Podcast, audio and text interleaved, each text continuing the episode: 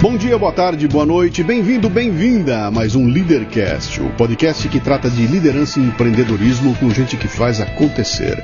O episódio de hoje traz Marco Piccini, ex-executivo da Fiat, um profissional de comunicação, hoje à frente de uma empresa que cuida da construção da imagem e da reputação das empresas. Muito bem, mais um Leadercast. Esse aqui, para chegar aqui, é o seguinte: isso aqui é uma, isso aqui é uma, é, é uma coisa interessante, cara. É uma, a gente se conhece há. Faz tempo. No mínimo Faz, uns 15 anos. 15? É, põe 15 nisso, é. põe 20 nisso. Eu, eu diria você que sem medo de errar. Cara, são quase 30 anos que a gente se conhece. Provavelmente, né? é. Que a gente se conheceu no ambiente em que a gente trabalhava. Ele trabalhava numa montadora, eu estava numa, numa autopeças e ali, puro coincidência de área de atuação, que era a área de comunicação, a gente se cruzou, se conversou algumas vezes, mas nunca tivemos assim uma proximidade muito grande, mas sempre houve aquela admiração mútua e tudo mais. E agora, depois de muito tempo, os dois seguindo o seu caminho aí, a gente se falou, trocamos uns e-mails, fala, cara, uma hora que der certo, vem aí, vamos conversar. Tem três perguntas que são fundamentais, que são as únicas que você não pode chutar, o resto chute à vontade, tá?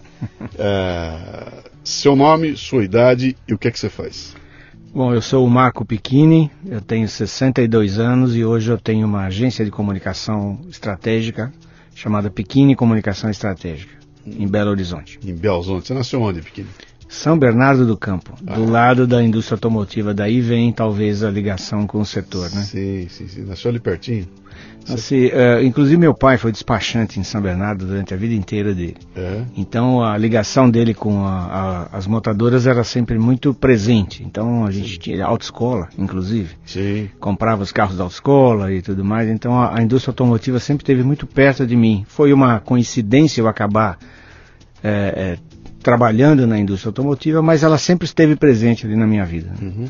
E num período, cara, que era o período de ouro da indústria automotiva, né? Quando a Volkswagen tinha 50, 60 mil funcionários, não é isso? Isso. Quando o ABC era aquela, aquela coisa, aquele dínamo que era. Mas nós vamos chegar ali, nós vamos chegar ali. Tem irmãos? Tenho três irmãos. Uhum. Um é médico, o outro é professor aposentado, é a Leila, minha irmã, o Jamir é médico e o Paulo que é físico nuclear, professor da UFM, UF, é, Universidade Federal Santa Maria, Rio Grande do Sul. Legal. Legal. É. Legal. E sua mãe fazia o quê? A minha mãe era dona de casa. Ela trabalhou em São Bernardo, na fábrica de discos Odeon, que ficava lá. Sim. E meu pai foi contador e depois ele virou despachante um negócio familiar dele, o irmão. Seu pai era empreendedor, então? Tinha empreendedor, negócio, é. Legal. Empreendedorismo fez parte da família. É. É. Qual era o apelido seu quando você era pequenininho? Cara? Pequini. Pequini. Sempre é, foi pequini? Sempre foi pequini. O que, que o pequini queria ser quando crescesse? Cara, eu nunca tive uma, uma, uma, um foco assim muito grande de profissão. Eu admirava demais o trabalho dos meus tios, irmãos da minha mãe, que eram todos marceneiros. E aquela habilidade de mexer com madeira, de produzir coisas com madeira, sempre me fascinou muito. Eu me lembro de ir na casa deles e eles tinham as suas próprias oficinas em casa. Sim. Então você entrava naquele, naquele salão de trabalho, aquelas ferramentas todas penduradas no teto, as morsas, os serrotes, Sim. as diversos formões e tudo. E me encantava o fato de que eles sabiam identificar a madeira pelo cheiro, se a madeira estava verde, se não estava, e, e, era uma coisa assim muito fascinante para mim, porque era algo que transformava uma ideia em realidade. Ah, para você ter uma ideia, os móveis de casamento da minha mãe foram feitos integralmente por um tio meu, tudo. Armário, cama, é, cômoda, criado mudo, penteadeira, berço e todo o resto do que, que se compõe um, um, um, aquilo que se chamava de o conjunto de casamento. E esses móveis são indestrutíveis, montados à mão até hoje são usados na família. Isso me encantava muito naquela Sim. época. Então, eu gostava dessa coisa do marceneiro, nunca tive um foco específico. Eu sempre fui meio perdidão assim na, na, uhum. na juventude. Mas e... acabei indo para o jornalismo porque, de verdade, eu sempre li muito. Eu sempre. É, uma vez um amigo meu falou assim: Eu nunca te vi sem um livro debaixo do braço. Isso marcou a, a, a minha persona. É. Porque eu, eu mesmo não tinha a noção de que eu estava sempre lendo. E por ler, você acaba acabando, você acaba escrevendo bem, porque você a, aprende a mecânica da língua, aprende a mecânica das ideias, né? Então, pelo fato de que eu sabia escrever bem, e o momento de decidir pela, pela formação universitária, acabei escolhendo o jornalismo. E aí acabei onde acabei, no, no, trabalhando com indústria automotiva no final de um longo, uma longa carreira aí de. Você, quando você foi estudar jornalismo, a ideia era trabalhar onde? Porque você não foi fazer jornalismo para trabalhar na indústria automobilística. Não. Você deve ter ido pensando em jornal e tudo mais. É, né? é aquela romantismo do, de ser um jornalista, né? De você ter aquela capacidade de descobrir as coisas e contar as coisas, né? Hum. Eu primeiro meu primeiro emprego foi na Folha de São Bernardo, um jornal da cidade lá. E fui para o Diário do Grande ABC, que é uma, uma escola incrível de, de, de, de, jornalismo, foi uma experiência muito, muito importante para mim. Trabalhei na época do, do, do movimento sindicalista, Ixi, que foi uma trabalho não faltou. era era uma experiência é, fascinante porque você estava vivendo a história né? A, a, o Brasil tá, naquele momento estava tudo acontecendo no ABC e o conhecimento que eu tive, de, de, a convivência que eu tive com os líderes sindicais, com os empresários da Fiesp, com a, as autoridades policiais na época que, que cuidavam do, dessa questão, isso tudo me fez ver o mundo sob, por diversos ângulos diferentes. E foi uma. A gente não tem essa noção no momento em que você vive. Você só. Você está tá no calor do jogo, você não consegue. Não consegue ver. Depois é que você filtra, é, mede, compara e você entende o quanto que aquilo te ensinou é, por experiência acumulada. Uhum. Uh, por uma questão bastante é, particular, eu e minha mulher já vivia com a minha mulher nessa época, nós participamos muito intensamente do movimento Direta Já. Nessa época eu já estava trabalhando na sucursal do ABC do estado de São Paulo. E quando o Tancredo é eleito indiretamente e morre na véspera, foi uma brochada eu sei. Fenomenal, assim, é a famosa é, é, é, o suicídio do Tancredo da minha geração, né? Foi. Foi uma coisa muito pesada. E aí, por algum motivo que eu não consigo ainda hoje explicar, nós decidimos vender tudo e fomos embora do Brasil, eu e minha mulher. Para onde? Nós fomos. Não havia um destino pré-determinado. Na verdade, nós compramos. Olha só, nós compramos uma passagem de ida só, não tinha passagem de volta. Descemos em Madrid porque era mais barata, Lanchile. E fomos para a França, ficamos na França durante quatro meses, cinco meses, acabou o dinheiro. Acabamos indo para Londres porque lá vivia uma amiga nossa da época aqui de faculdade, aqui em São Paulo. E terminamos sete anos em Londres, ficamos sete anos lá. E nesse período foi um, um uma redescoberta importante para mim. Primeiro porque eu consegui criar um, um, um, estilo de trabalho que me posicionou no mercado. Eu passei a escrever sobre a indústria automobilística não porque era algo que eu apreciasse ou que eu gostasse. Todo mundo gosta de carro quando é mais jovem, tá Sim. certo? Mas era o fato de que havia muitos veículos de comunicação voltados para o automóvel que tinham interesse em material internacional. Então eu acabei escrevendo para poder vender material. Okay. E eu vendi para a Folha de São Paulo no primeiro momento, depois vendi para o Jornal do Carro. Como, como um independente? Independente, freelancer. É. E passei a escrever sobre, sobre indústria automobilística. E viajava através de, na Europa de trem ou de, de barco, que fosse possível, mais barato cobrindo os salões internacionais e acabei criando um, um network de, de, de, de, trabalho lá mesmo em Londres. Então eu passei a fazer parte do, do grupo que circulava em torno da Anfávia local. É. Lá se chamava Society of Motor Manufacturers and Traders, SMMT. E a partir daí eu passei a frequentar tudo quanto era coletiva, evento, salão, lançamento e tudo. Foi muito bacana. E num desses encontros, eu tive um contato com um cara chamado Ian Robertson, escocês. Ele era editor do The Economist Intelligence Unit, que é a, um braço do The Economist dedicado a fazer relatórios especiais sobre qualquer tipo de indústria. E numa viagem que nós fizemos uma vez, olha que interessante, num jatinho do Gianni Agnelli, presidente sim, da Fiat, falecido já, a gente estava indo para Sicília fazer o lançamento do Tempra. e viemos conversando, fomos conversando de Londres até a Sicília, e ele me perguntando sobre o Brasil, e eu estava muito informado, porque a gente tinha muito contato, naquela época não tinha nem, é, é, o meio de comunicação mais moderno daquela época era o fax. Mas eu tinha muita informação sobre o Brasil, muita informação sobre a indústria brasileira, e ele me comissionou para escrever um relatório sobre a indústria automobilística sul-americana. Isso foi em 89. Eu já estava lá há quatro anos cinco anos. E, e essa foi uma grande aventura. Ele me pagou para vir para o Brasil e do Brasil eu fiz seis sete países da América do Sul e escrevi um, um relatório completo sobre a indústria automobilística da América Latina. Acabei fazendo três desses relatórios.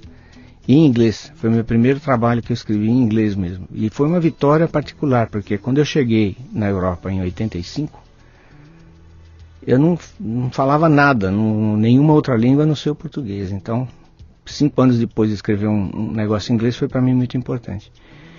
E aí ficamos lá até, esticamos até 92, nasceu o meu filho lá, é, o Pedro. E eu e a Vânia, minha esposa, decidimos então voltar ao Brasil porque uma coincidência de fatores. Primeiro, no Brasil, o Collor havia feito o, o confisco e havia uma dificuldade muito grande das empresas que estavam comprando materiais meus de me enviarem dinheiro para fora, porque ficou praticamente impossível enviar dinheiro para fora do Brasil. E lá na Inglaterra, a Thatcher, primeira-ministra inglesa, ela, ela caiu. Ela perdeu o apoio e caiu do governo. E o governo inglês entrou num, num, num período de um ano, um ano e pouco, de paralisia total. Então todos os freelas que eu fazia lá na Inglaterra também evaporaram. Uhum. Um filho pequeno, morando lá, eu decidi voltar para o Brasil na expectativa de que, falando inglês, conhecendo tudo que eu conhecia sobre a indústria automobilística, é, é, com a experiência que eu tinha, os contatos que eu tinha, e mais do que isso, né, o conhecimento do funcionamento dessa indústria, como que ela funciona. Porque aí decidimos voltar para o Brasil e eu falei para minha mulher assim, olha, nós vamos voltar, eu vou conseguir um emprego no jornal, mas logo eu vou terminar na indústria, porque eu fiquei grande demais para trabalhar em jornal. E aconteceu exatamente, exatamente assim. Deixa eu dar uma pausa aqui que eu quero, é. eu quero especular com você uma coisa. Vamos voltar lá atrás, né? Essa decisão tua de de sair do Brasil. Você tinha casado já? Já estava casado? Já estava casado. Na verdade, tinha? eu tinha 27. E ela? 27 também. 27. Como é que é esse. Para você tomar uma decisão dessa de vou embora daqui, tem que ter um desapego, porque a família tua está aqui, a família dela está aqui, tem laços, tem pai, tem mãe, tem, tem toda uma, uma história aqui. Você de repente fala o seguinte: chuto isso tudo e vou embora. É, não estou perto, eu vou longe, cara. Eu vou a 9 horas de voo daqui e deixo toda a família para trás, né? Como é que vocês trabalharam esse desapego, cara? Para ser muito honesto, analisando aquela decisão com a cabeça e o olhar de hoje, uhum. ela não teria sido tomada. Sim. Ela só foi tomada porque éramos muito inconsequentes naquela época. Não tínhamos uma visão de nada de mundo, de dificuldades. Então, me lembro até hoje uma vez. Eu, eu fui me despedir de todo mundo, fui na Anfávia me despedi do então assessor de imprensa lá e falei para ele que eu tinha fechado um primeiro acordo para mandar matérias para o Brasil e iria ganhar 40 dólares por matéria. Naquela época, 40 dólares para mim parecia um negócio monstruoso. Ele olhou bem para mim e falou assim: Vocês estão muito enganados, vocês vão quebrar cara. E de fato aconteceu isso. A gente chegou lá, a gente quebrou a cara mesmo. É. Falimos, né? Teoricamente, acabou o dinheiro. Então tivemos que trabalhar com, com lavar prato. Eu, eu fiz restaurante, lavei prato, fui barman, servi mesa, trabalhei em hotel, lavei moto, limpei chaminé, fiz de tudo que você pode imaginar. Mas nunca abandonei o, o, o ofício de sentar e escrever alguma coisa e tentar vender aqui no Brasil. Nunca, nunca deixei de fazer isso. Me fala do desapego, cara. Como é que é para sua esposa teve, deixar mãe, deixar não pai, teve deixar isso, tudo? sabe? Eu acho que olha, essa palavra nem existia na época, né? É. O desapego. Não, não houve essa sensação. A gente queria era aventura, a gente queria era, era conhecer o mundo, descobrir as coisas. E por que a Europa, e por que a França, e por que Londres? E não há uma explicação racional para isso. A gente uhum. foi no, no flow, fomos no, no, no, no, fluxo das coisas, sabe? Uhum. Deixamos acontecer. Por isso que eu digo hoje, se eu pensasse com a cabeça de hoje naquela época, eu teria ficado no Brasil, eu não teria saído. Uhum. Foi uma, uma, um fruto. Que, que é, é, aquela história do condicional, do e se, né? É. Se você não tivesse ido, você não estaria aqui hoje, você não teria Certamente. construído a a história costumo, que você construiu. Eu costumo dizer o seguinte, que quando você faz uma transição como essa que nós fizemos, ela te dá duas, várias lições, mas duas delas são muito importantes. A primeira é uma lição de humildade, uhum. porque você aprende que você não sabe nada. Você não sabe nada do mundo. Uhum a, a Europa e particularmente a Inglaterra para mim foi uma, uma lição de vida muito importante porque tudo que acontece lá, cara, é um país organizado, com, com, educação, com informação de primeira linha, com estruturas que funcionam. Então você aprende que é possível é, é, é organizar as coisas de uma maneira que faça com que tudo funcione a favor do cidadão. Isso para mim foi uma, uma coisa assim muito importante. E a segunda coisa é que quando você é colocado diante de uma situação como essa, onde você só depende de você mesmo, você descobre as suas forças e as suas fraquezas. É uma viagem para dentro de si mesmo. Eu costumo dizer, quem viaja para fora viaja para dentro. Sim. Então, eu descobri tudo que eu tinha de bom, e tudo que eu tinha de ruim. Uhum. E isso, a, a, o resultado, a soma dessas duas coisas, tudo que você tem de bom e tudo que você tem de ruim, me fez com que eu perdesse o medo de enfrentar qualquer tipo de circunstância que viesse na minha frente. Então, quando eu já estava lá, é, é, por exemplo, quando o cara me contratou para fazer o livro sobre a indústria automobilística da América Latina, eu nem pensei duas vezes sobre se seria difícil ou se não seria e como seria. Eu peguei e aceitei e vi e fiz. E peguei e fiz. E a mesma coisa quando decidimos voltar, porque a interpretação que eu fiz foi, olha, na hora que a gente voltar, não vai ter ninguém com, com o mesmo nível de informação que eu tenho. Eu, eu te digo, naquela época era fax. Não existia e-mail, não Sim. existia nada disso. Então a, o fluxo de informação não era tão é, é, fácil como é hoje, né? Era um fluxo mais trancado, mais esparso de informações. Então eu fiz uma leitura muito boa nessa época. Eu falei, se eu voltar, eu vou terminar trabalhando na indústria, que é o melhor salário, é o melhor emprego, é o melhor, melhores condições. Filho pequeno, né? Você começa também a pôr um pouco o pé no chão. Então foi assim. É, a gente foi sem nada, uhum. voltamos sem nada também, voltamos sem dinheiro. Nove anos depois. Sete. Sete anos, anos depois. depois é. okay. E você volta para São Paulo? Voltamos para São Paulo. É, meu irmão me acolheu num apartamento que ele tinha em São Bernardo do Campo, mas eu voltei no meio daquela crise do Collor, eu voltei na semana em que o Pedro Collor deu aquela famosa entrevista para a revista Veja. Sim. E o meu irmão falou: ainda bem que vocês voltaram, mas que pena que vocês voltaram agora, porque tá uma confusão no Brasil. Então, se você precisar de ajuda, eu tô aí do seu lado e tal. E, incrível, no dia seguinte eu arrumei um emprego. Quando eu contei para ele, ele falou: Não acredito. Como assim é, você conseguiu um emprego? Você sabe que eu estava pensando nisso essa semana? Lembrando do rolo lá do Collor, daquela aquela confusão toda. E falou: Cara, você imagina aquela confusão acontecendo hoje em dia, cara, com mídias sociais? O que teria sido aquilo? Porque quando você lembra daquela história toda, fala, pô, a molecada novinha que está aí, que não vai lembrar da história toda, o Collor assume o governo, fica só dois anos no governo, ele assume absolutamente do nada, ele vem independente, ele não era uma criatura conhecida, ele, ele toma posse e resolve quebrar umas estruturas, assina dois papéis ali que mudam a história do Brasil, ele acaba com a reserva da informática, abre o Brasil e começa a contrariar um baita monte de interesses. Bom, em um belo dia o irmão dele vai na revista Veja e dá uma matéria acusando, falando de grana, de dinheiro, de droga e foi um escândalo absurdo num período em que não havia mídias sociais, cara. Eu fiquei imaginando, falando, se imagina aquilo hoje em dia, cara. Com Twitter e com Facebook, acho que o Brasil desmanchava. Hein? Com o escândalo do tamanho que foi aquilo lá. Se eu, eu acho que talvez não desmanchar, talvez não desmanchasse, porque as instituições brasileiras hoje são muito mais fortes do que elas eram uhum. naquela época. É, uma das, dos, das, das coisas que só a história vai contar mais para frente, né?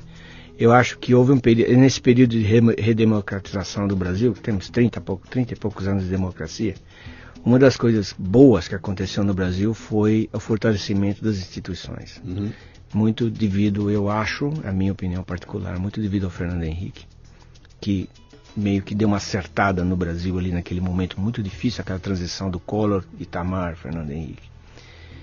Então eu acho que hoje o, o, o Collor não seria muito diferente de todas essas outras denúncias que uhum. nós estamos vendo hoje, envolvendo gente de esquerda, de direita e muito pelo contrário. Tem, tem gente de todo, todos os espectros políticos envolvidos aí, em escândalos de todo tipo. O que mais me espanta é como a corrupção é entranhada na vida brasileira. É impressionante. Você vê todos os dias tem um escândalo em algum lugar. É na Sim. Paraíba, é em São Paulo, é no Mato Grosso, é no Rio Grande do Sul, é no Santa Catarina. Em todo Sim. lugar Sim. tem alguém roubando, alguém mexendo. Alguém... E isso porque o holofote está no governo federal. É. Se o holofote for para o municipal, cara, isso aqui vai virar um pandemônio, porque os escândalos de corrupção municipais eles ficam restritos a. É. Eles não ganham um alcance nacional, né? Você imagina 5 mil municípios onde tem neguinho metendo a mão e Nossa, é, aí... Nesse trabalho que eu faço hoje, eu, eu, tenho clientes que são instituições municipais, né, associações e tudo. A gente sabe muita coisa que acontece em nível municipal que é, é, é onde a, a, as, as, pequenas e grandes riquezas, as pequenas e grandes crimes são cometidos. Né? Uhum. É, lei de, de, de, diretriz básica de município, quando você fala que esse, esse bairro pode ser industrial, esse bairro pode ser é, residencial. Opa, deixa, aqui, ver, deixa aqui, ver quem tem os terrenos ali. Quem tem o terreno aqui, quem tem ali. Você vê como que isso é trabalhado, no nível que isso é trabalhado e a maneira como isso acontece e o papel dos vereadores nisso tudo e como os vereadores são eleitos e como quando você entende esse mecanismo você vê o quanto que a, a a, verdadeira cidadania no Brasil ainda tem que avançar. Né? Nós estamos muito longe, muito longe de um, de um estado de, de, de, de democracia, de um estágio de democracia que nos dê uma condição melhor de, de, de organização de país, porque o Brasil tem tudo para dar certo, né, cara? Pensa bem. Mas você entra então na. Você volta para o Brasil Isso. num momento interessante, porque de um lado era uma loucura, era uma crise. Por outro lado, tinha se aberto o um mundo para a indústria automobilística brasileira. Essa né? foi a leitura, porque é, quando, é, é muito curiosamente, enquanto eu vivi na Inglaterra, a indústria automobilística inglesa acabou. Hum. O que, que aconteceu? Havia uma reserva de mercado criada pelos trabalhistas ingleses e quando a Thatcher chegou, em 1979, se não me engano, 80, 79, 80, ela entrou chutando a porta e foi nacionalizando tudo. É, desculpa, foi sim, privatizando é, tudo. Sim, sim. Então ela privatizou o gás, o carvão, a energia elétrica, água e esgoto, é, vendeu as, as empresas de, de, de, de, estatais de automóveis, vendeu tudo. E o que, que ela fez? Ela fez uma modernização da Inglaterra. E a Inglaterra não tinha escala, não tinha competitividade, não tinha tecnologia talvez seja um exagero isso que eu estou dizendo, mas talvez ela não tivesse tecnologia aplicada à indústria que pudesse fazer competição aos japoneses que estavam naquele momento crescendo muito no mundo automotivo uhum. e também a outras, a outras é, é, indústrias europeias, como os alemães especialmente, e, e também os franceses e os italianos nos carros mais baratos. Então eu percebi que quando ela privatizou toda a indústria automotiva inglesa, Aquelas que eram muito ineficientes rapidamente acabaram. E houve um influxo gigante de investimento de, de outras indústrias. Então não deixou de se produzir carros na, Euro, na Inglaterra. Só mudou a marca. Sim. Então a Nissan foi produzir no norte da Inglaterra, a Toyota abriu uma fábrica no Midlands e por aí veio vários outros investimentos. Que então, era uma prévia do que viria acontecer no Brasil. No Brasil. Eu cheguei no Brasil, fiz uma. No, no dia seguinte a que eu cheguei, cheguei no dia 12 de, de, de março de 1992. no dia 13 de março, dia 14 de março, foi logo na sequência, sim, eu tive um encontro no estado de São Paulo com o Nivaldo Nótoli, que uhum. era na época editor do Jornal do Carro, e com a Fátima Turci, Sim. que era editora do, da Agência Estado. A Fátima estava naquele momento fazendo uma revolução na Agência Estado, introduzindo o broadcast, introduzindo novas maneiras de fazer o, o, o jornalismo é, transversal, né, usando diversos componentes de economia com política, com esportes, juntando tudo para para produzir leituras mais ricas de, de, de, conteúdo e de abordagem. E eu tive uma reunião lá com Eloy Gertel, com, com Fátima Tusso, toda a turma da Agência Estado, e expus para eles a minha visão. Eu dizia que haveria, com a abertura de mercado promovida pelo Collor, haveria um gigantesco influxo de capital no Brasil haveria uma modernização da indústria, o que faria com que reduzisse o número de empregos na indústria, porque com a tecnologia você cortaria a ineficiência daquelas indústrias que eram praticamente manuais para indústrias mais mecanizadas e que isso provocaria mudanças profundas no setor automotivo brasileiro. Ninguém, na, ninguém falava disso naquela época. Hoje é um lugar comum, está todo mundo dizendo. Uhum. Mas não foi porque eu tava, que eu era especial, é porque eu já havia vivido essa experiência na Inglaterra e uhum. fiz uma uma transposição da mesma situação que aconteceria no Brasil. E eu saí de lá com emprego. E comecei a trabalhar na agência Estado. E foi uma experiência maravilhosa. O Estado de São Paulo ainda é para mim o, o meu é, ideal de redação. Era muito rico pessoas muito bacanas de trabalhar, uma troca de informação, de conhecimento muito grande.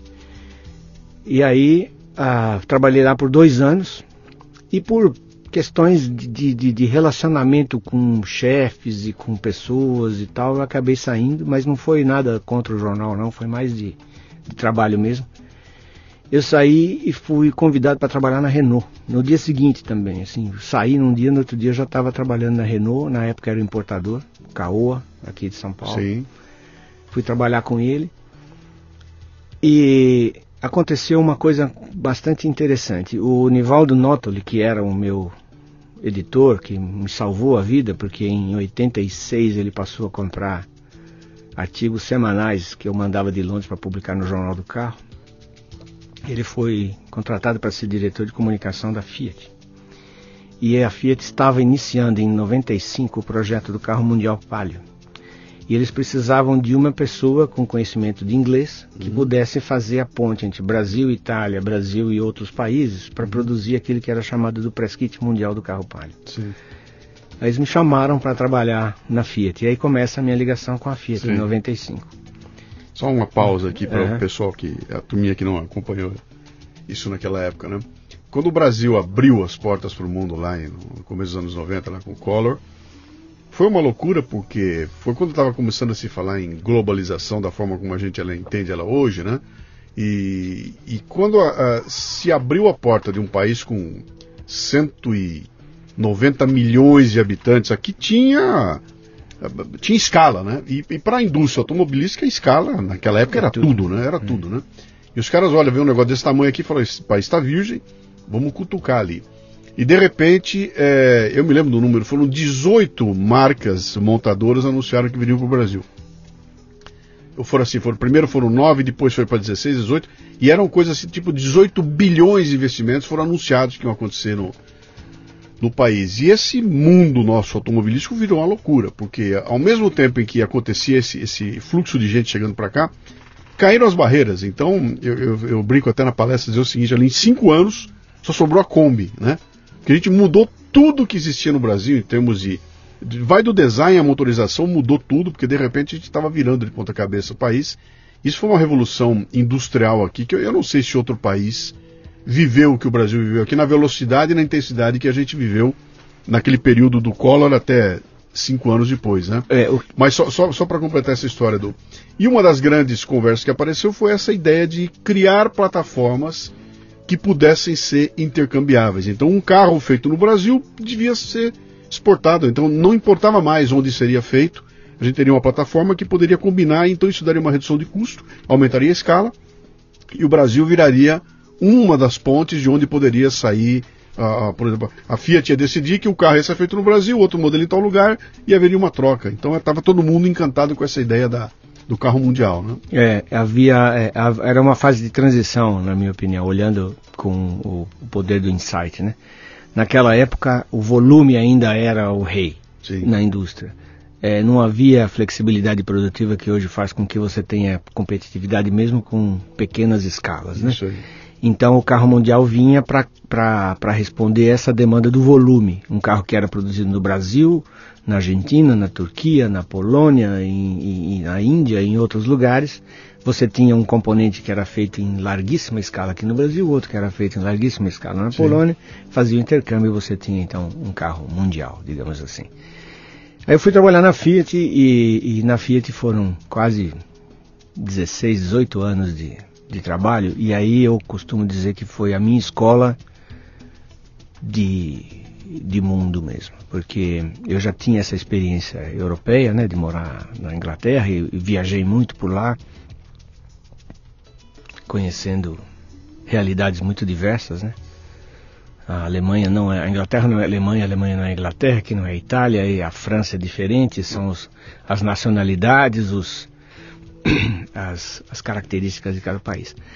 Mas aqui na, na, no Brasil e trabalhando na Fiat, eu vim a descobrir algumas coisas que me levaram ao trabalho que eu estou fazendo hoje, que é a organização empresarial. Né? Ah, como que uma empresa se organiza e como que a comunicação funciona dentro de uma empresa. Hum.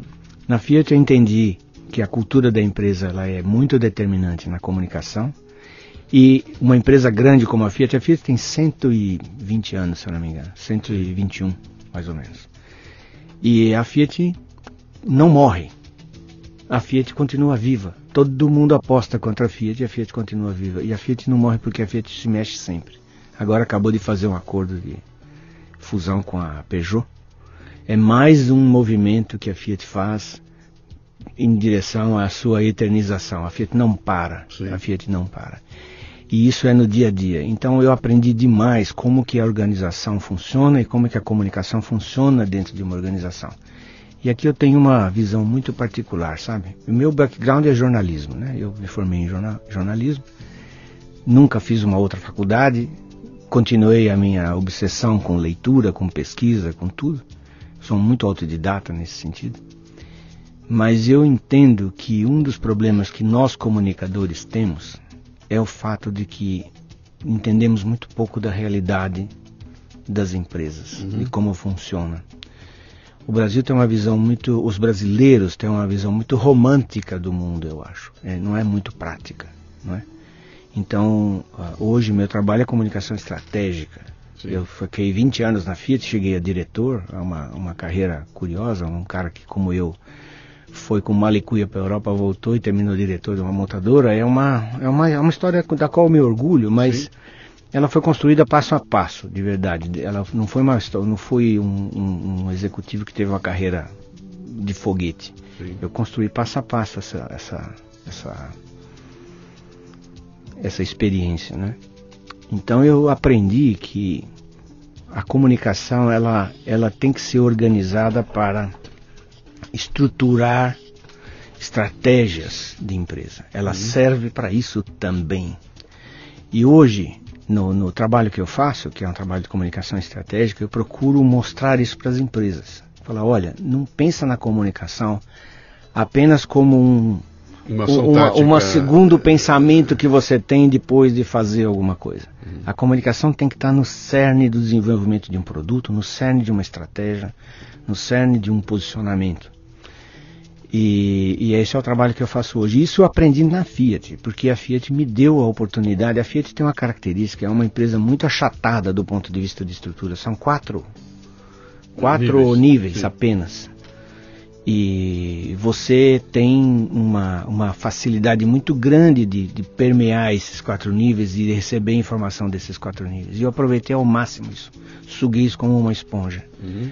E isso me permitiu desenvolver uma visão muito particular sobre o que, que é a comunicação dentro de uma empresa grande, mas que também serve para uma empresa pequena, uhum. porque é sempre a mesma coisa. A comunicação ela ajuda a formatar uma estratégia e ela constrói a estratégia uhum. dentro da organização, através da comunicação interna, envolvimento, mensagem-chave para todo mundo dentro da empresa, como para fora, para construção de narrativas, para construção de imagem e finalmente de reputação, né?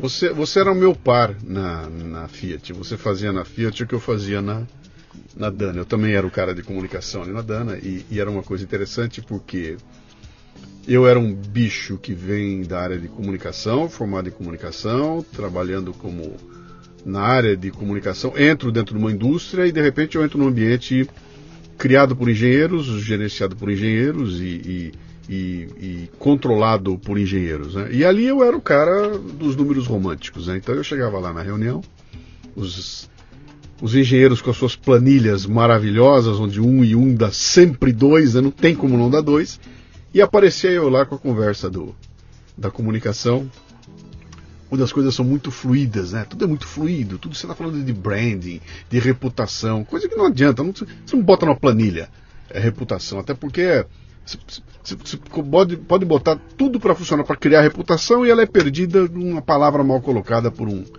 por um alto executivo da empresa ali. Então é, é, é uma situação bem complicada ali, né? E eu me lembro que eu vivenciei muito esse problema de tentar situar a minha área de comunicação próximo das áreas de decisão da empresa. Então, cara, uhum. eu queria estar lá naquele momento da definição estratégica para não ser o bombeiro que ia apagar os incêndios na ponta, mas o cara que via nascer essa coisa toda. E foi uma briga.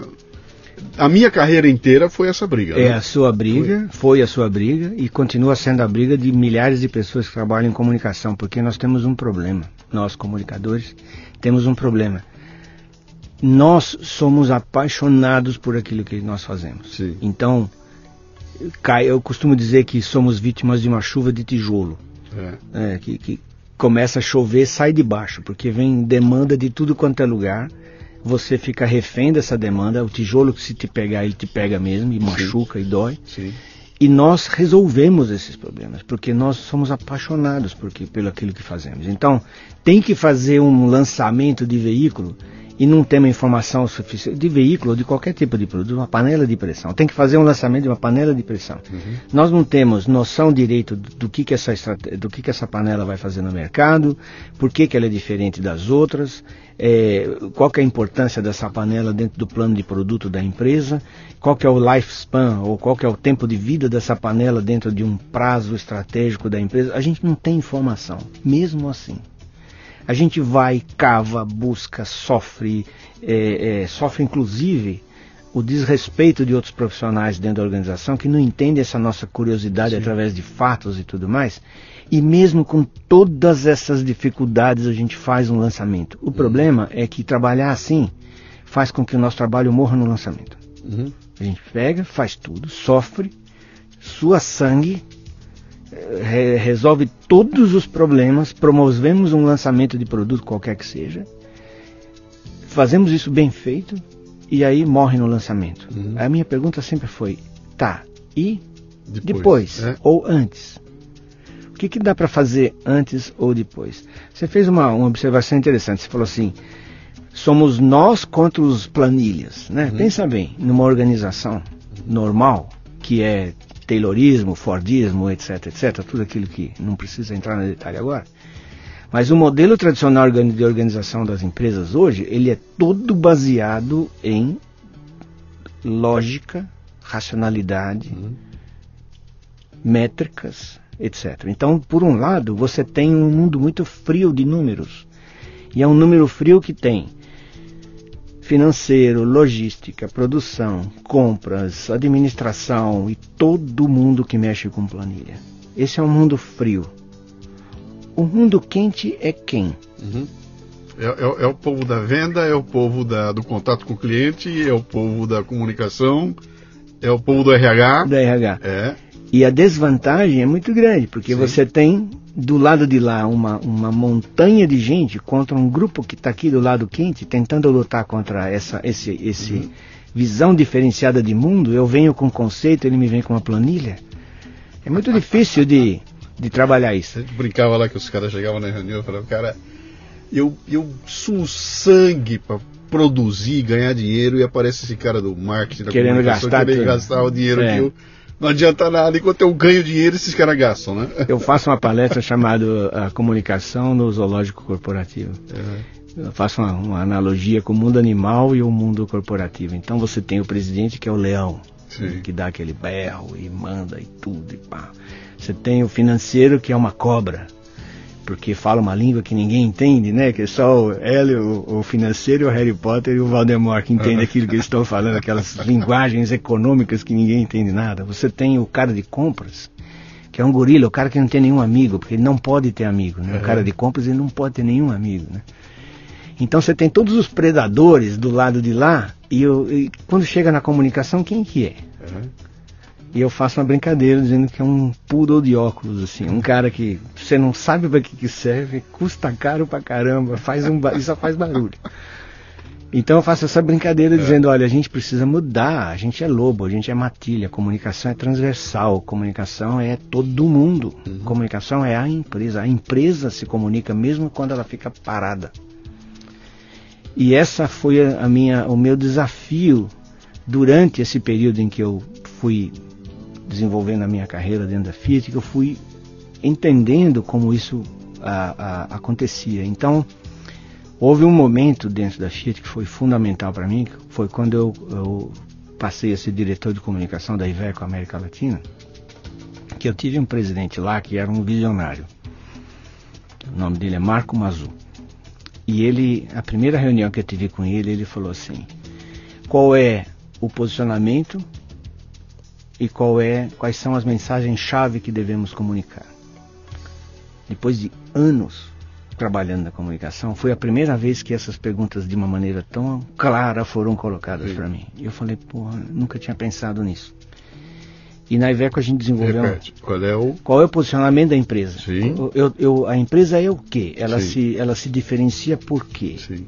E onde é que nós queremos chegar? E quais são as mensagens-chave que eu preciso criar para sustentar esse posicionamento. Uhum. Foi para mim uma, um, uma luz no, no, no, túnel, porque eu nunca tinha pensado de uma maneira estruturada de como fazer isso.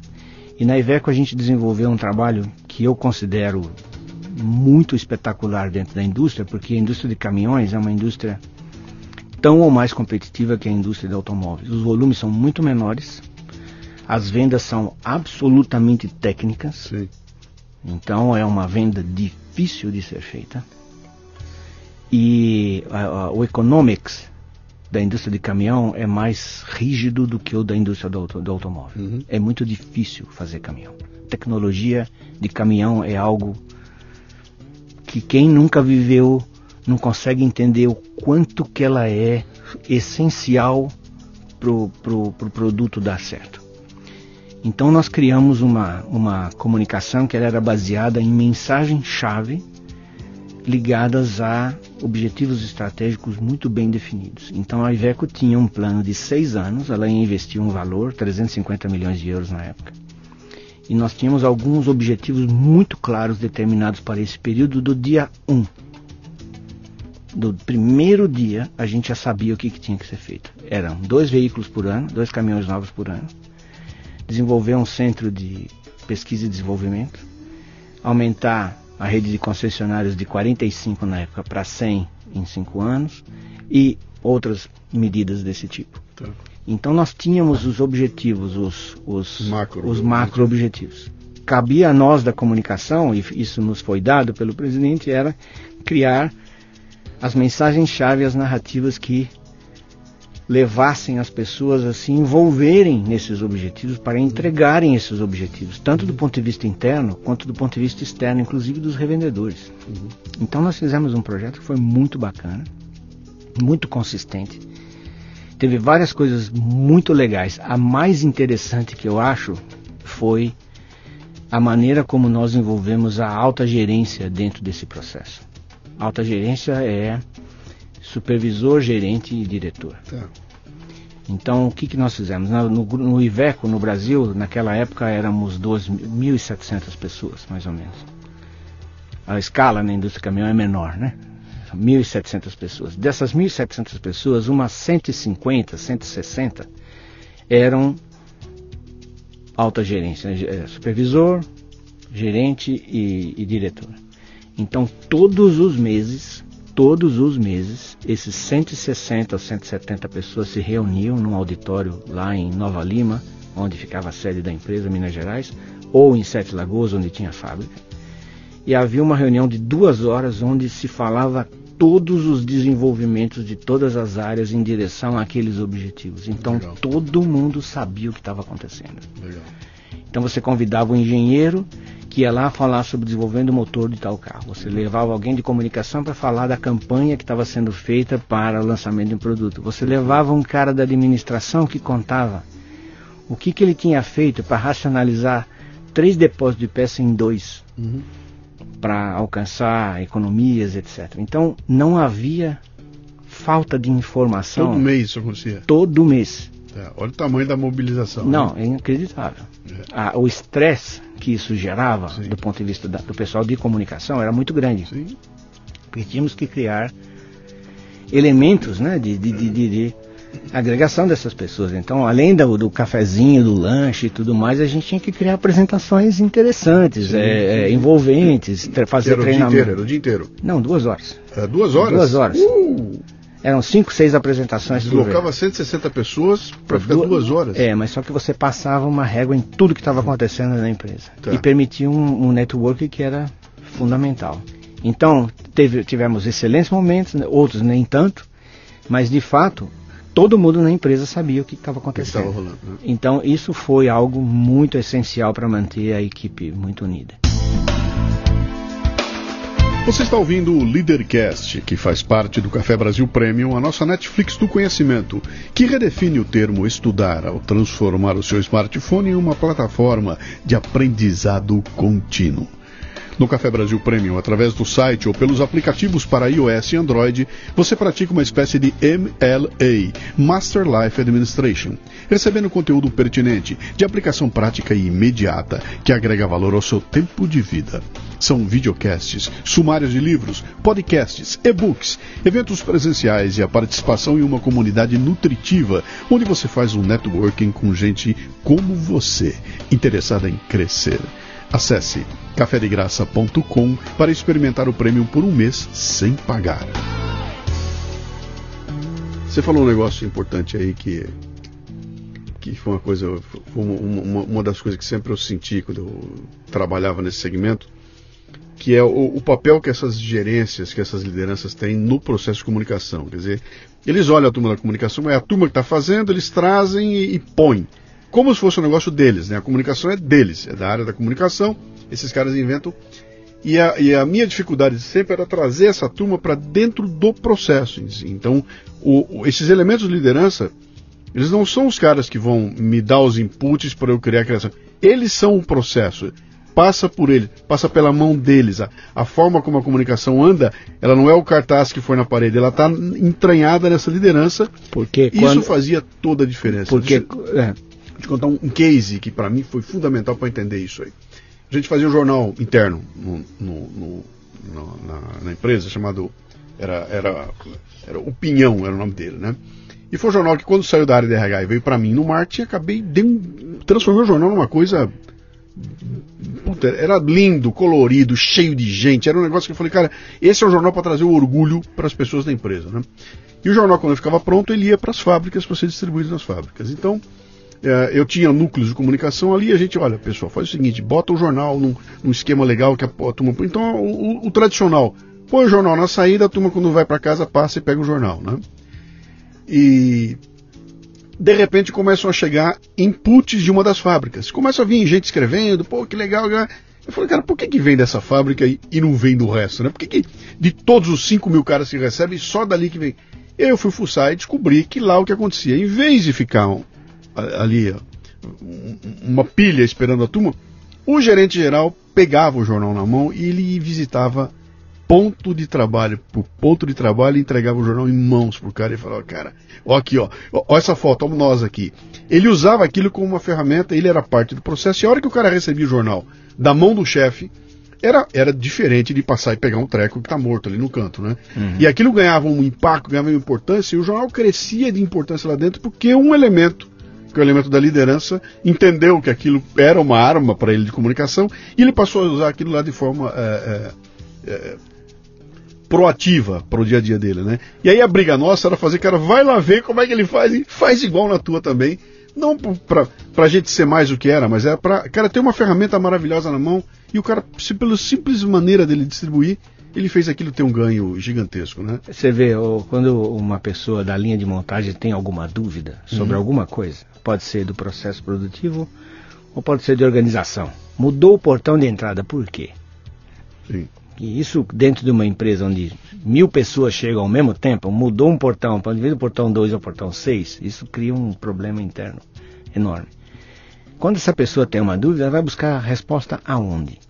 É no chefe imediato. Claro. E se ele chega no chefe imediato e faz a pergunta e o cara fala não sei, esse não sei se transforma num zum zum zum dentro da linha que acaba virando mudaram porque eles querem demitir, não sei o que, começa a vi virar um monte de problema. A rádio, uma, peão, a rádio, rádio peão, peão distorce tudo e é normal, né? A, a, fofoca ela é fruto da falta de informação, né? Então a gente acreditou no fato de que os, todos os chefes que tinham comando precisavam ter respostas certas e, e outra coisa, uníssonas. Sim. Todo mundo falando a mesma coisa. Então isso dava um trabalho gigante para ser, ser feito, mas deu certo.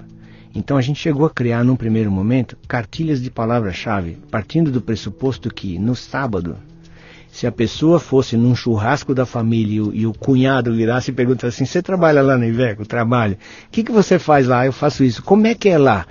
Se o cara não tivesse alguma coisa bacana para falar da Iveco, era melhor que ele não falasse. Uhum. Então a gente dava dicas de conversa. Se, se, alguém te perguntar uma coisa legal da Iveco, fala isso, fala aquilo, fala aquilo outro, que eram sempre derivadas das mensagens-chave que a gente estava trabalhando. Então foi muito bacana isso. E essa experiência me fez ver que você tem jeitos de organizar a comunicação voltado para a estratégia da empresa, porque quando você começa a trabalhar a comunicação para a estratégia, você vira estratégico. Uhum. E virar estratégico não é só uma palavra bonita, é poder. Uhum. E nós da comunicação precisamos de poder. Uhum. Porque sem poder a gente vai continuar na chuva de tijolo, a gente vai continuar correndo atrás Sim. de apagar incêndio. E aí, em 2013, 2014, eu já tinha saído. Eu saí da Iveco em 2012, eu encerrei minha, meu período na Fiat, foi uma decisão pessoal. Fiz coisas muito bacanas, uma das coisas mais legais. Eu fui chefe de escuderia de de Fórmula Truck, de caminhão. Eu fiz coisas muito. A minha vida dentro da Fiat foi para mim um, um, período simplesmente maravilhoso. Eu não consigo criticar a empresa, uhum. porque tem, como toda empresa tem o seu lado bom, o lado ruim, etc. É. Mas para mim foi uma escola inacreditável. Mas eu saí em 2012 e em 2013 eu encontrei um pessoal em BH que é o pessoal do Designer Thinkers Group que é o pessoal que trouxe para o Brasil o Design Thinking, a, a, filosofia do Design Thinking, que é um método de desenvolvimento de produto ou de ideias ou de qualquer coisa, que você tem um jeito de fazer para acelerar, para envolver, evitar erro de processo, evitar erro de, de, de, de, de realização e acertar muito o que você pensou com o desejo do seu público-alvo. Uhum. É, um, é um método que você usa. E eu encontrei esse pessoal e a gente fez lá em Belo Horizonte, eles organizaram um negócio muito bacana chamado Mecha. É o nome que eles deram para isso. Foram três meses, 36 encontros de três horas cada um, para falar sobre tudo que estava acontecendo no mundo de novidade. E foi assim, um grupo seleto, 40 pessoas, que misturava de tudo. Desde gente como eu, que vinha de indústria automobilística, até jornalista recém-formado, até um cara que produzia queijo, um outro que tinha uma fábrica de. um importador de Land Rover, o outro que era não sei o que, tinha gente de tudo quanto é tipo.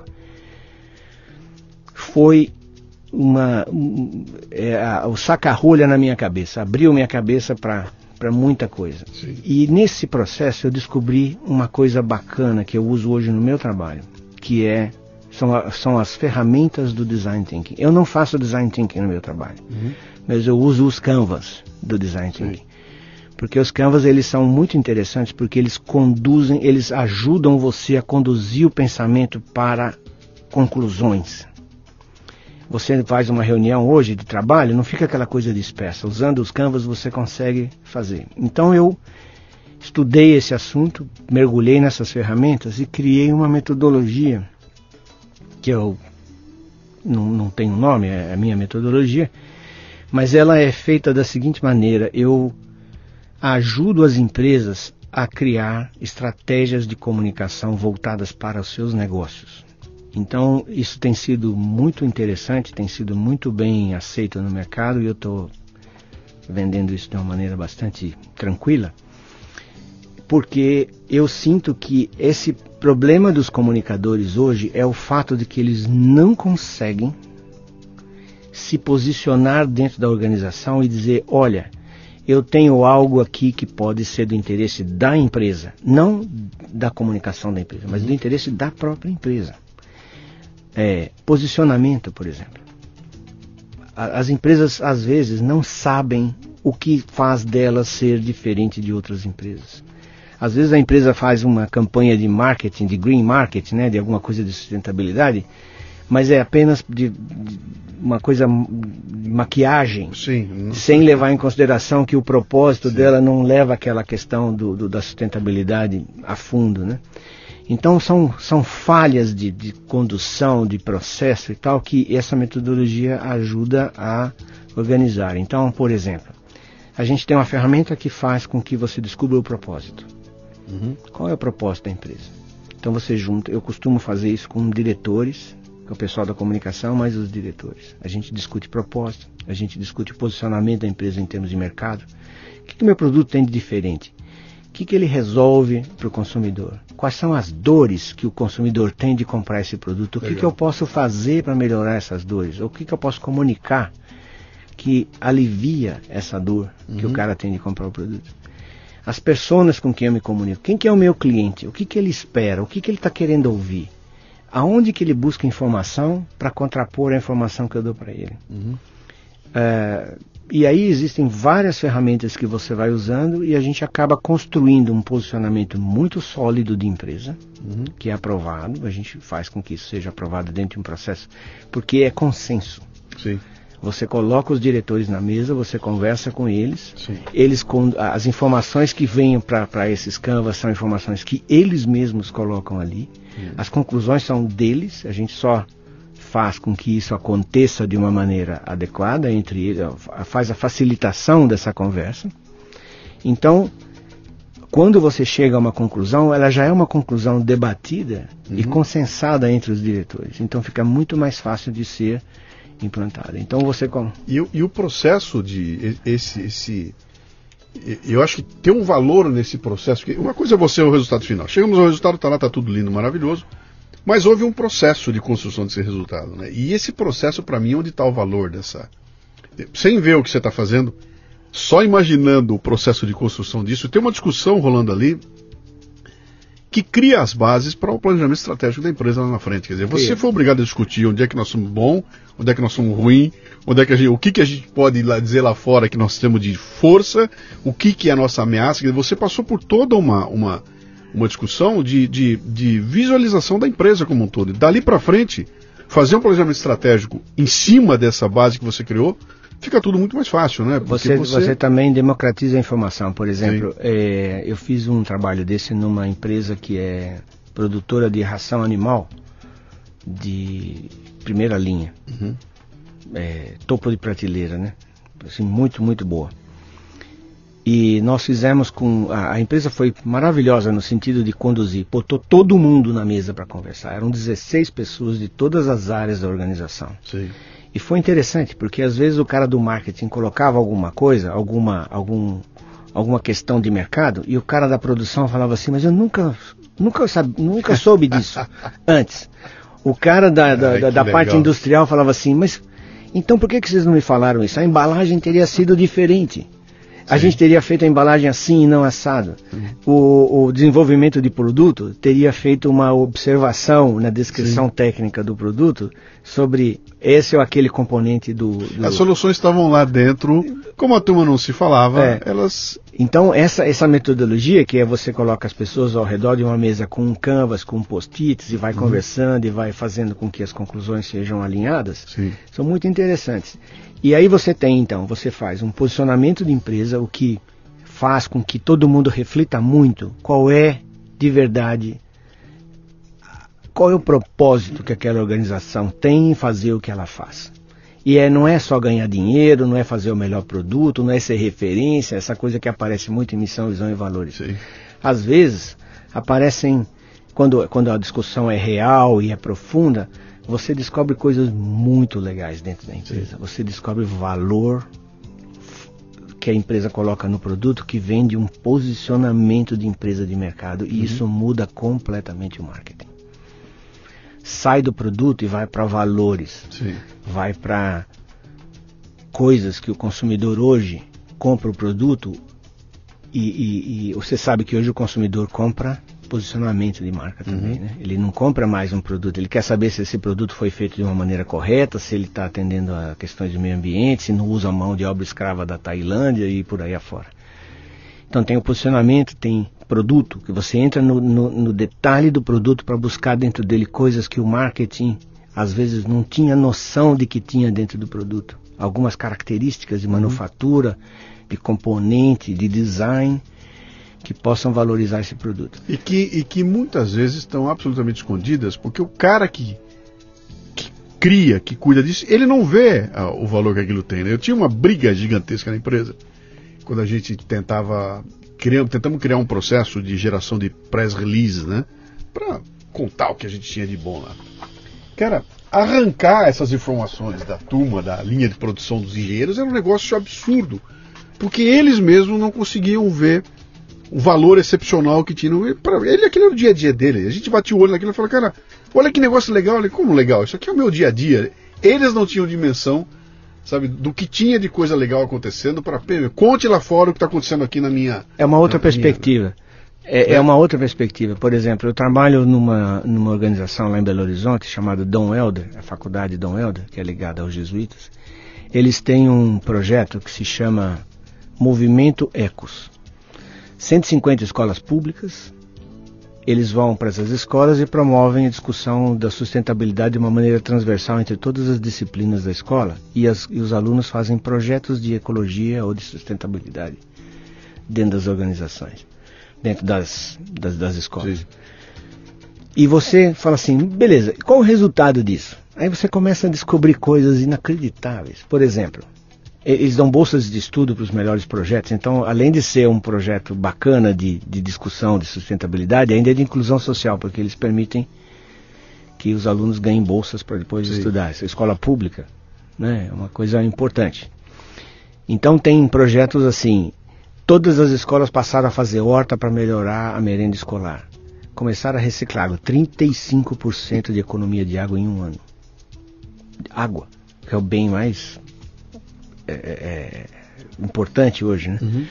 É, teve um aluno que fez um projeto com, com, é, de re- recuperação de energia solar com material reciclável para carregar celular dentro de sala de aula. Esse projeto virou uma tese, esse garoto está estudando engenharia hoje ganhou uma bolsa por causa dessa tese. Então tem, tem coisas lindas acontecendo Que estão ali. que estão ali e às vezes você não consegue, não aparece. Então a capacidade que a gente tem de comunicar isso é muito importante. Agora, voltando só um instantinho, eu queria dizer o seguinte: na hora que você define todas essas coisas em consenso, posicionamento, eh, propósito, produto, persona e por aí, o que, que dá para fazer? Dá para desenhar um calendário estratégico, onde você mapeia já tudo, tudo aquilo que pode acontecer ao longo do ano dentro de uma organização. Com todo esse conhecimento, você começa a desenvolver projetos de comunicação, planeja isso ao longo de um ano, mapeia todas as oportunidades de ação, categoriza em termos de isso é mais importante do que isso, isso é menos importante do que aquilo, faz uma previsão de custo e você tem então um plano, um custo e prioridades que você pode escolher entre esse ou aquele, todas elas voltadas para a estratégia do negócio, porque tem a ver com venda, tem a ver com posicionamento de marca e tudo mais. Uhum. Então esse trabalho ele tem sido é, interessante porque é uma metodologia nova, permite que as empresas e também os departamentos de comunicação se estruturem para melhor responder essas demandas e você começa a ter respostas para perguntas que antigamente a gente não tinha. Por que que vai fazer isso?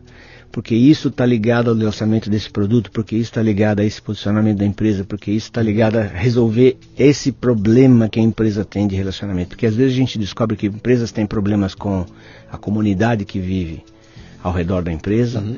Isso, isso dá reflexo em todas as todas as áreas. Você tem aquela história do por que que a, a minha por que que a, a pessoa que atende o meu 0800 precisa atender de determinada forma, ter resolução rápida, falar um tipo de palavreado assim, assim, assado, porque ela está transferindo para quem está me atendendo a história, né, a, a, narrativa que eu quero contar para a pessoa. Então, se eu, se eu falo que eu sou uma empresa inovadora, eu sou uma empresa que resolve o problema e tudo, e a pessoa do 0800 lá não incorpora isso e põe no dia a dia dela, ela vai responder do jeito que ela acha que tem que ser, na velocidade que ela acha que tem que ser, isso não está conectado com uma história que você está contando na ponta lá, né? Não. Então é. Mas ela só vai fazer isso se ela entender o meu papel. Eu não estou aqui. Eu não estou atendendo o telefone. Peraí, eu estou contando essa história. Então, opa, minha postura. E quando você aqui. faz um desenho desse consensado de diretoria, o cara que administra essa telefonista, que provavelmente é da área de RH ou de serviços gerais ou de qualquer outra, outra parte, ele vai saber que o texto que essa moça vai ler, ou que ela vai falar, ou a linguagem, a narrativa que ela vai usar ali na, na, na, na interlocução com, com o público, não é algo que ela, a área de RH ou o cara que vai inventar ali, é Sim. é algo que tem que derivar do posicionamento da empresa. Sim. Então, isso é uma maneira de você fazer com que a comunicação suba de patamar dentro da organização. Deixa de ser um pós, Sim. vira um pré.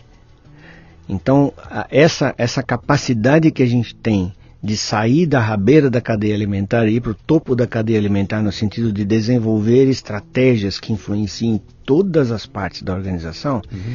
é o grande pulo que a comunicação tem que dar hoje.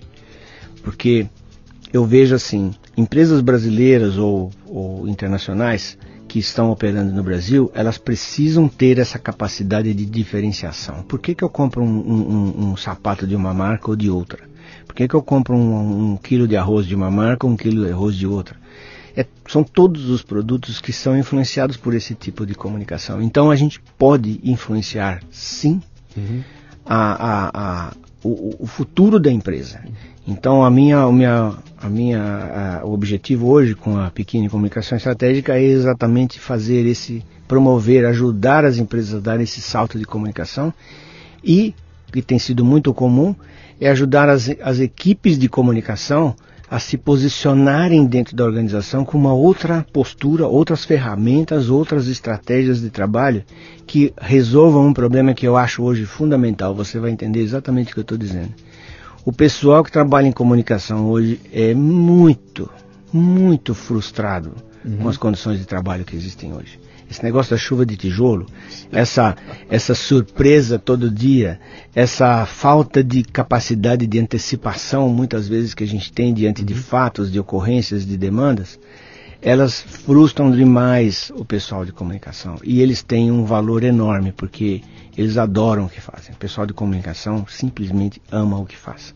Quem está ouvindo a gente falar aqui, dois dinossauros que vêm hum. da, da grande indústria, etc e tal, Imagina que isso que você está falando se aplica para as grandes empresas, onde tem grandes estruturas, grandes departamentos de comunicação, e a gente sabe que quem carrega o pianão no Brasil, a geração de emprego, tudo é a média para a pequena empresa, né? Como é que você. Você, tá, você tem trabalhado isso? Você tem o plano para empresas que não tenha, não tem o departamento de marketing estruturado, não tem mais. Inclusive, o meu disso. foco são pequenas e médias empresas. Eu Sim. não trabalho com grande. Sim. Porque as grandes empresas, de uma certa maneira, elas já são mais ou menos estruturadas. Eu venho de um ambiente desse. A uhum. Fiat, uhum. com os, mais ou menos. A Fiat é um. Quando a gente fala Fiat, tem que entender que a Fiat é um, é um conglomerado de empresas. Sim, sim. Né? Então tem caminhão, trator, carro, peça, banco, tem, tem tudo dentro da Fiat. Então a Fiat já é estruturada de uma certa maneira e grandes empresas assim o são, porque elas já entenderam a importância da comunicação. O grande gap que eu vejo está nas pequenas e médias empresas. São empresas que estão aí lutando para sobreviver, fazendo coisas maravilhosas Uhum. e não conseguem, às vezes, fazer com que a sua comunicação se transforme numa alavanca estratégica para que elas vençam barreiras de mercado, de, de, de, de faturamento, de, de, de, de- É porque quando você bota esse assunto na mesa, o cara já imagina você gastando o dinheiro com reclames, comprando reclames, gastando uma nota preta que não tem como medir o retorno de volta, não faz parte do meu orçamento, não está no meu budget, e eu não tenho grana para gastar com isso aí, cara. Então eu vou continuar tocando minha coisinha. Quanto você quer aí, cara? Com isso aí eu conserto o torno. Então, desculpa, eu vou consertar o torno e, e, e não vou gastar com essa bobagem que está colocando aí. Eu acho que ainda existe um, um- um gap gigantesco da, da compreensão da comunicação como uma, uma, uma perna para a cadeira ficar em pé, né? E eu não vi isso melhorar com o tempo. Eu não vi. Eu vi. Vou te contar uma frustração minha, né? Quando começou aquele processo todo das empresas virem para o Brasil, começou no nosso segmento lá, chegaram as grandes, começaram a comprar, né? Começaram a comprar as empresas brasileiras, houve fusões, foi uma bagunça acontecer aqui no Brasil. E eu olhei para aquilo e falei, cara, agora vai. Por quê? Os marketings de fora vão chegar, vão estruturar isso aqui e nós vamos ter um outro patamar, vai ter uma subida de patamar e vai ser muito legal o que vai acontecer aqui. E não foi isso que aconteceu, cara. O que aconteceu foi que os controllers vieram. E quando os controllers vieram e sentaram em cima dali, cara, aí o negócio desandou. E o que eu vi foi, o- com o tempo foi passando, foi, foi se perdendo a, a, a, a, a- a importância dessas áreas. Pô, eu, eu vi por mim, né, na empresa que eu trabalhei, cara. A gente teve uma época que a área de comunicação pintava e bordava. E com o tempo aquilo foi sendo reduzido, o budget foi sendo espremido, né? Por uma série de razões, ah, questões de mercado e tudo mais. Então, as grandes estruturas, elas diminuíram de tamanho, as áreas de comunicação não ganharam a, a importância. Eu não vi nascer o vice-presidente, o VP de comunicação, pelo contrário, ela passou para debaixo de uma, de uma outra área, né? E me parece que se não houver a percepção lá no topo, sabe, o, o, o chefe tem que saber, ele tem que entender a comunicação como estratégia. Se ele não fizer isso, ela fica sendo uma, uma um, é, as meninas que pregam cartaz, as meninas do cartaz. As meninas Eu concordo, eu concordo. E por isso que eu digo que a, a metodologia que eu tenho usado é exatamente envolver os diretores Uhum. e às vezes o presidente, porque eu, eu atuo em pequenas e médias empresas. A empresa de maior faturamento que eu já atendi é 700 milhões de reais ano. Tá. Não é, não é nada espetacular. Existem empresas muito maiores do que isso. É, quando você coloca o diretor e o presidente na mesa e você faz a metodologia na qual tudo é discutido e você monta o calendário e o cara entende a importância daquele lançamento dentro da estratégia, a discussão da verba para o lançamento muda. Porque ele entendeu aonde é que entra a comunicação dentro da estratégia. Ele participou dessa discussão. Ele estava presente. Não significa que automaticamente o dinheiro vai sair. Não. Tá certo? Porque na hora de você fazer a estratégia de investimento, aí é Sim. outra história. Você vai usar mídias sociais, você vai usar publicidade, você vai usar quais são os canais que você vai usar para Sim. divulgar e tudo mais. Mas no momento o que acontece é que a discussão fica facilitada pelo fato de que previamente todo mundo participou de um, de um debate que levou à conclusão de que aquele produto é tão essencial para a empresa e existem tantas dificuldades para vender por causa disso, disso e disso, e que as características que ele tem que precisam ser divulgadas são essas, essas e essas, que a formatação dessa comunicação e, e a divulgação A, a necessidade. a necessidade dela, né? dessa comunicação é tão grande que facilita a discussão. Evidentemente, na hora de botar a mão no bolso e botar na mesa, é, um, é uma conversa Sim. que, que vai envolver financeiro, fluxo de caixa e por aí afora. São os frios, que vão entrar com as planilhas todas. Uhum. Sim. Mas facilita demais o fato de que você já discutiu, não a necessidade do investimento em si, Uhum. mas tudo que envolve aquele produto e tudo que ele precisa ter para que ele tenha um sucesso de mercado. Eu tenho atendido muito em BH, não sei se vocês estão acompanhando aqui em São Paulo. BH está virando um polo de tecnologia muito importante. Por exemplo, hoje não tem programador de computador em BH. Você não acha. Não existe. As empresas estão abrindo núcleos Altíssima de demanda. né? altíssima demanda.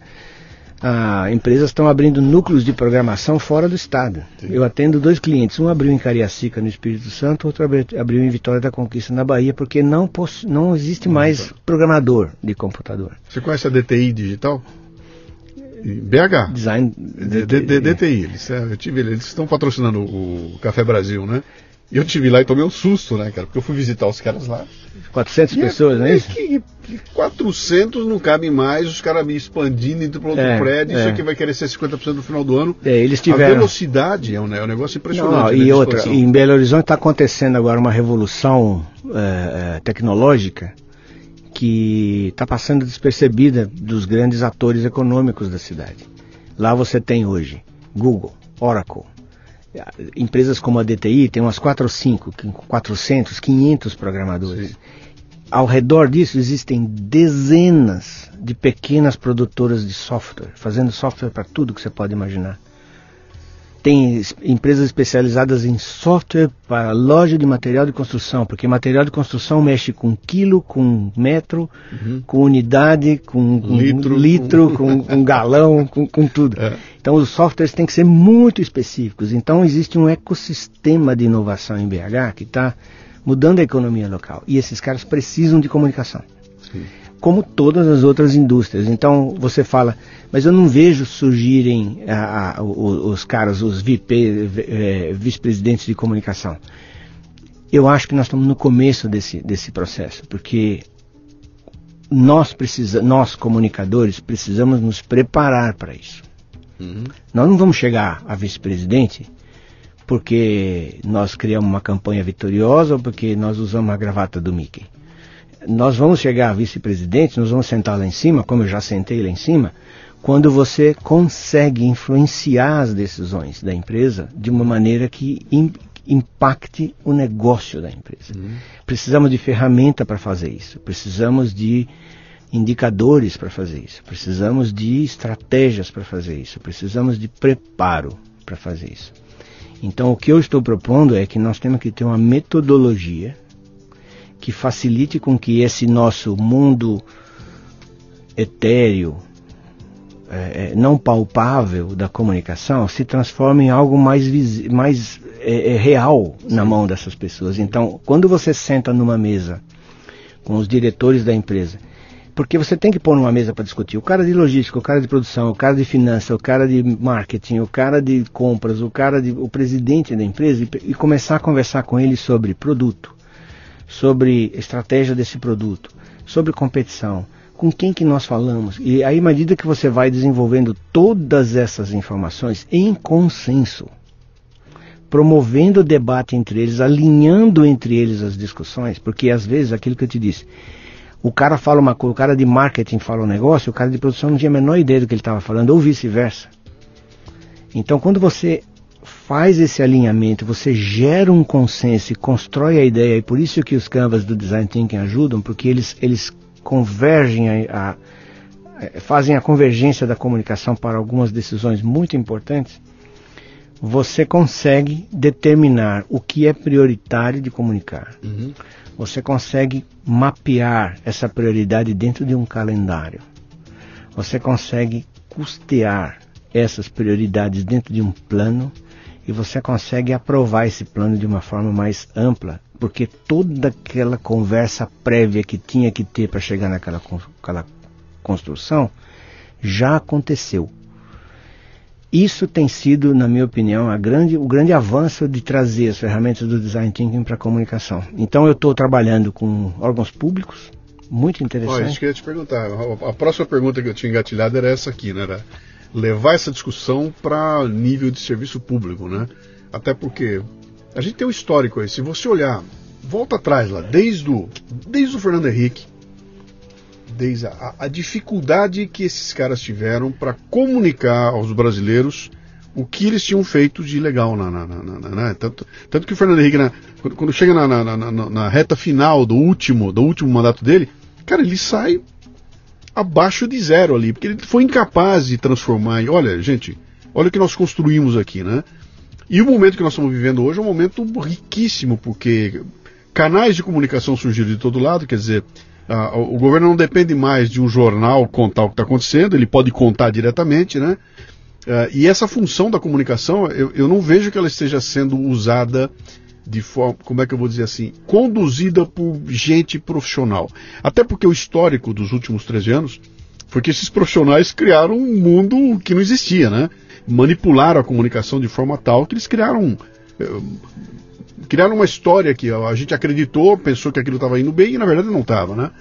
E agora, quando surgem as redes sociais e tudo mais, o Twitter está na mão de um sujeito que, cara, esse cara não é um profissional de comunicação, é alguém que está partindo para contar a história do jeito que acha que tem que ser contada, né? E eu vejo sair pelo meio dos dedos as grandes oportunidades. Você fala, cara, tem um lance de, de, de causa e consequência. Isso que está acontecendo aqui vai importar em tal coisa que vai acontecer ali. Aquilo que aconteceu lá é por causa de uma decisão que foi tomada ali atrás. É para as pessoas entenderem que tem decisões que estão sendo tomadas que so, não são, não dá para ver, você não, você não, consegue ver, aqui, não tem resultado nenhum para ser visto. Esse resultado vai aparecer daqui a cinco anos, né? Hum. Essa história ela não é contada. Então nós estamos vendo guerra narrativa hoje, né? É, especialmente mídias sociais, né? É, a, a, a, tem aqui o, aquele filme Brexit, que, que conta como que a, opinião pró-Brexit foi é, é, trabalhada dentro uhum. do, do, âmbito inglês ou, ou da, da Grã-Bretanha é muito interessante porque tá, tá na Netflix, né? Netflix, é. muito bom, é um filme que mostra o quanto nós somos hoje influenciados e manipulados pelas redes sociais. Né? Sim. É, essa parte da comunicação que, que, tem a ver com a comunicação digital, ela é também um ponto de muita reflexão da minha parte pelo seguinte: ela tem um componente tecnológico que nós comunicadores humanas, né, temos essa nossa visão é, é, humanística de mundo, a gente não tem uma transição fácil nesse universo. Uhum. É um universo dominado pelo pessoal nerd, pelo pessoal de computação, pelo pessoal que entende muito de computação. Então, quando você vê a matemática por trás desse negócio, ela chega a ser até assustadora, mas a gente precisa entender como ela funciona. Então hoje, por exemplo, quem não sabe o que é SEO tem que parar tudo que está fazendo uhum. e pesquisar o que é SEO, porque ela está na base de todas as, as, as, estratégias de comunicação digital que estão sendo utilizadas hoje. Você não, se você não sabe como que você mapeia público, vai atrás desse público, localiza e administra esse público dentro das suas redes, para tudo que você está fazendo e vai aprender a fazer isso. Então, quando você tem essa instrumentalização da comunicação dentro de um ambiente tecnológico que acaba sendo dominante no sentido de criar novos hábitos de consumo de comunicação e você não entende como a gente é manipulado pelos algoritmos que fazem com que você consuma esse conteúdo e não aquele conteúdo, é muito perigoso, porque você pode virar um inocente útil dentro de um processo é, é, de comunicação. Então, quando você tem a capacidade de entender a estratégia de uma empresa, desenhar em consenso com todo mundo uma estratégia de comunicação que vai se traduzir num plano de comunicação com ações práticas de sustentação daquela estratégia de comunicação, a comunicação digital faz parte.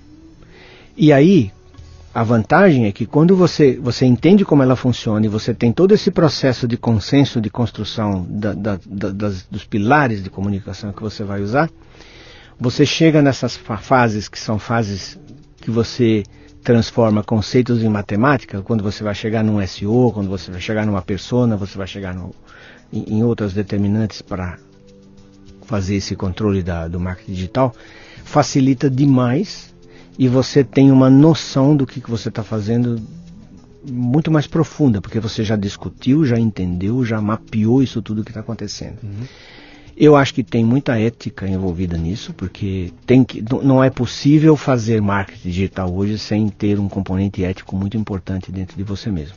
A manipulação ela é muito sedutora, digamos assim. Então você tem que ter, inclusive, eu tenho um cliente lá em Belo Horizonte, chama-se Esquema Business School, uma escola francesa, que tem uma proposta de ensino muito bacana. Eles passaram há 10 anos, eles criaram a empresa e falaram assim: nós temos que olhar para frente. O passado é muito bom para nos dar informação, conhecimento histórico, exemplo, etc. Mas nós temos que olhar para frente, porque o mundo mudou e vai mudar cada vez mais. Então Sim. eles estão sempre olhando para frente. Eles acabaram de criar um, um, laboratório global de inteligência aumentada, que eles chamam, que é como que o ser humano vai usar a inteligência artificial. E não o contrário como a inteligência artificial vai usar o ser humano. É uma mudança de perspectiva. Claro. E isso envolve posicionamento tecnológico, mas exige também uma consciência ética muito importante. Então, eu vou usar a inteligência artificial para manipular uma eleição, por exemplo? Eu vou usar a inteligência artificial ou os algoritmos para fazer com que esse ou aquele público reaja dessa ou daquela forma a um produto ou um serviço que eu estou colocando no mercado? Então, são questionamentos que estão chegando agora, fazem parte desse mundo que a gente está vivendo. E é muito bacana a comunicação estar tá envolvida num nível alto uhum. para discutir isso, porque, caso contrário, de novo, a gente vai sempre ser. Uh, vai sempre agir a reboque de decisões que outras pessoas estão tomando, sem levar em consideração coisas que nós de comunicação precisamos colocar na mesa. Essa questão ética hoje, para mim, ela é muito importante, do, do ponto de vista de, de, profissionalismo nosso mesmo, sabe? Então, Sim. é algo... Até porque, porque as ferramentas de comunicação, comparado com a nossa época, né? A gente, para conseguir ter um sucesso de comunicação, pô, temos que fazer, conversar com o jornalista, trocar uma ideia, é, é, fazer uma propaganda bem feita e utilizar os canais limitadíssimos que a gente tinha naquela época, né? É, então tinha um componente de relacionamento nosso com, a, com, esse, com essa. Com essa como é que eu vou chamar isso? Esse ecossistema de comunicação, onde a gente tinha que estar o tempo todo. Quantas vezes você não botou a tua. a tua. A, tua reputação, o teu, o teu, a, a, confiança que as pessoas têm em você, cara, pô, pera um pouquinho, deixa eu ligar para ele e você então tratava a comunicação dessa forma e fazia com que ela fluísse nos canais existentes, que nunca eram nossos, né? Era de alguém. Eu, tô, eu estou colocando um anúncio na revista de alguém, eu estou é, conversando com um jornalista que vai publicar no órgão dele. Então tinha uma limitação lá. Hoje em dia essas redes estão completamente esparramadas, né? Você tem uhum. o teu Facebook, né? O teu tweet, a tua empresa consegue colocar a voz dela imediatamente no mercado sem intermediário nenhum no meio. Tem ninguém interpretando o que você fez ali, né? Isso é completamente diferente do que a gente fez a vida inteira, né? É até meio complicado você imaginar hoje, cara, como é que como é que a gente lida com isso? Eu não tenho mais um, uma uma uma passar para alguém um volume de informações para que ele interprete e ele conte para as pessoas, né? Agora eu tenho que fazer isso, né? Então uhum. tem que sair com uma linguagem que o público entenda, né? É. Eu eu como gerador de comunicação na empresa já tenho que repensar isso tudo, né? Tem, inclusive, é, uma das, você me perguntou, né, empresas pequenas, eu atendo muito empresa pequena. É, tem uma empresa que é muito pequena, eles são uma empresa de logística, uhum. é, é, de uma escola de logística. Foi muito bacana fazer o processo com eles, porque a gente descobriu os públicos deles e a gente agora tem a maneira muito precisa de como se comunicar com esse público então, além de, de você dominar o canal das redes sociais, por exemplo, você tem a ideia de com quem você está falando, você tem as, as, expectativas desse cara, você tem a linguagem que você vai usar com ele, por exemplo, tem um público que você vai dar para ele sempre o como. Como faz isso? Tá. Como faz aquilo? Como resolver esse problema? Como fazer assim? Porque essas são as expectativas desse público, público específico. Sim. Então, quando você tem essa visão, e você abre um canal de rede de mídia social para conversar com esse cara, você já sabe exatamente o que, que você vai dar e como reagir à demanda dele, porque esse cara vai sempre querer saber mais como, como, como, como. Então tem que estar preparado tá. para ir em cima dele. Então essas é, é, é, descobertas que a gente está fazendo, no sentido de, de mapear, entender e formatar essa comunicação, ela está ajudando a, a, resolver esses problemas, sabe? Uhum. E, e, o tamanho da empresa não importa. O que importa é a, a, a capacidade que tem de entender a empresa, entender sua estratégia, entender os seus produtos, entender a sua linguagem, quem são seus públicos. E aí sim você estrutura uma comunicação que vai fazer frente a isso. Evidentemente, as redes sociais hoje elas são um, um canal aberto, né? Ela é, não é um canal de um para um, é, uhum. é, é, um canal que, que, que, permite uma interlocução jamais vista na história da, da comunicação empresarial, né? Você tem um, você pode ter vários caras conversando com você ao mesmo tempo. Sim. Você pode ter uma campanha contra você. Sim. Você pode. Eu, eu, você tem uma empresa com 5 mil funcionários, você tem 5 mil portas de saída da comunicação da, comunicação, da empresa. O que, né? que a, a, a aumenta muito hoje a importância do envolvimento através da comunicação interna dirigida, né, para essa estratégia, para essa coisa toda. As empresas hoje tão, têm que ser muito transparentes, têm que ter a noção de que essa transparência é necessária. Não dá para se esconder atrás de nada hoje. Não. Hoje é muito importante. Então, quanto mais consciente de seu posicionamento a empresa estiver, quanto mais estruturada a sua narrativa estiver a, atrás desse posicionamento, quanto melhor ela estiver estruturada para trabalhar esse posicionamento através de linguagem dirigida a determinados públicos, mais ela vai conseguir se comunicar de uma maneira correta. Essa tem sido a, a, o trabalho que a gente tem feito e tem, tem dado grandes resultados. Você falou de serviço público, a gente já atendeu esse ano duas, duas instituições públicas grandes lá em Belo Horizonte.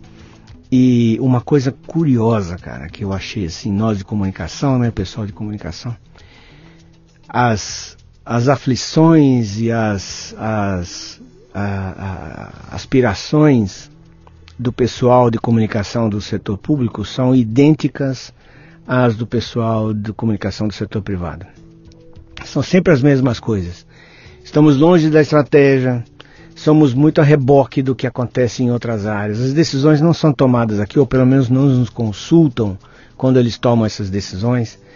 E, e isso gera essa, isso que eu chamo dessa frustração, porque a comunicação, ela, ela hoje está no cerne dessa revolução que está acontecendo aí uhum. no mundo digital que a gente está vivendo, né? Você sabe que isso, eu estava pensando outro dia, é, até, até a hora que eu te soltei uma provocação aqui, né? Que aquela história do vice-presidente de comunicação, né? Eu acho que a gente chegou num tal ponto de evolução que esse, essa posição não pode, não, não deve existir, porque o fato dela existir significa que você continua criando a, a estanque, né? Há um cara responsável pela comunicação. Não, a comunicação não é para ter um vice-presidente de comunicação, ela é para ser um atributo tão fundamental do cara que está lá do CEO como é saber fazer conta, cara. O cara aprendeu matemática, tem que ter o atributo comunicação ali também. Ele tem que fazer parte desse dia a dia desses caras, porque é arma, né? É, é uma arma que ele vai usar para si. Agora a pessoa acha que eu sei falar, eu sei comunicar, né? Eu sei falar, eu sei comunicar, então. fala bem. É, eu falo bem e é. eu tô, tô, comunicado, né? Agora, eu diante da estrutura, da, da maneira como as empresas são estruturadas hoje,